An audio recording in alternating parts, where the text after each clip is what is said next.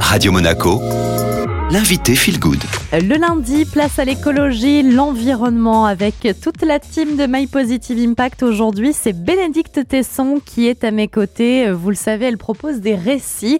Alors, on le sait, Bénédicte, les scientifiques nous alertent sur l'état réel de notre planète, mais on n'a pas toujours de réponse sur la manière d'agir pour relever les défis écologiques qui nous guettent. Et vous avez peut-être une piste à nous proposer. On écoute votre récit. Février 2030. Comme à son habitude, Lucas s'assied en tailleur devant l'océan. Au chaud dans sa parka, son écharpe lui couvre le bas du visage. Il laisse ses pensées courir sur les vagues. Il travaille. Son métier? Rêveur. Il rêve puis met en mots. Des mots que Lucas sait choisir pour donner vie à la joie, la peur, la tristesse, l'amour. Il n'a pas toujours été rêveur. En 2023, il racontait des changements de société, comment la démocratie s'était installée, comment les femmes avaient obtenu le droit de vote, comment l'Internet était devenu cet outil au cœur de nos vies, et bien d'autres histoires encore.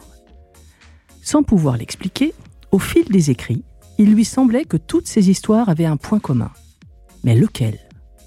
Certaines fois, il se réveillait la nuit, obnubilé par cette question. Il se relisait encore et encore pour percer cette énigme. Il avait beau y faire, la réponse ne venait pas. Pourtant, cette intuition ne le quittait pas. Il s'énervait tout seul tant la réponse lui échappait. Peut-être son intuition le trompait finalement. Comme en démocratie, droit de vote, Internet pouvait avoir un point commun.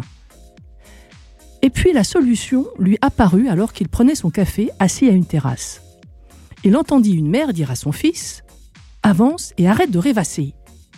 De cette petite phrase jaillit la solution. Le point commun à tous ces bouleversements de société était l'utopie.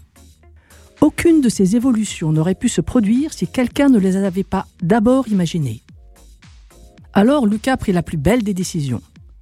Il deviendrait rêveur et inventerait des utopies réalistes. Il rendrait palpable un futur désirable. Ainsi, les utopies l'emporteraient en nombre sur les dystopies effrayantes, si nombreuses en 2023. C'est comme ça que Lucas devint rêveur. Autour de lui, certains ont cru à ses utopies, alors elles sont devenues réelles. On peut se demander parfois s'il est raisonnable de rêver.